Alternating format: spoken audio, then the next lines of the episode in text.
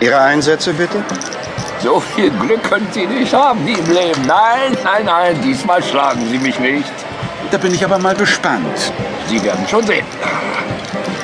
Ich gehe all in. Sie sind sich Ihrer Sache ja ziemlich sicher. Und ob ich das bin.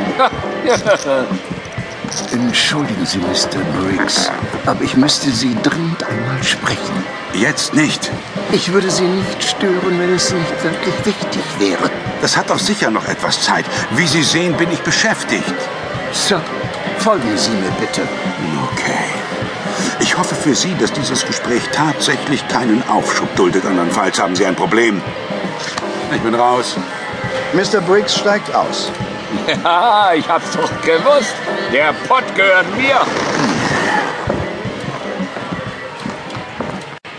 Also, Graham, worum geht es? Sagen Sie schon. Ich habe vorhin einen Anruf aus Hamburg erhalten. Mr. Wukow ist aufgeflogen. Verdammte Scheiße. Wie ist das möglich? Offenbar hat er sich mit den falschen Leuten angelegt. Jedenfalls ist er spurlos verschwunden, vermutlich tot.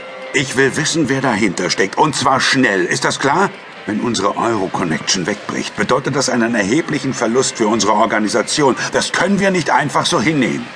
Ich habe schon alle verfügbaren Männer auf die Sache angesetzt. Wer immer uns da ans Bein pinkeln will, wir finden ihn und werden dieses Problem aus der Welt schaffen. ja, ich habe gewonnen. So sieht's aus. Aber vorher erteilen Sie dem Fettsack am Tisch drei eine Lektion, die er nie vergessen wird. Nur eine Lektion? Ach, wissen Sie, Graham, lassen Sie Ihrer Kreativität freien Lauf.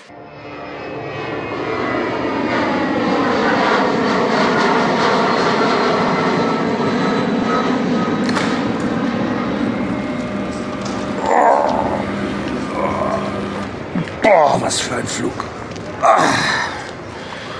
Das nächste Mal nehmen wir aber wieder Business Class, okay? Und Dann noch diese unglaubliche Hitze. Ich klebe am ganzen Körper.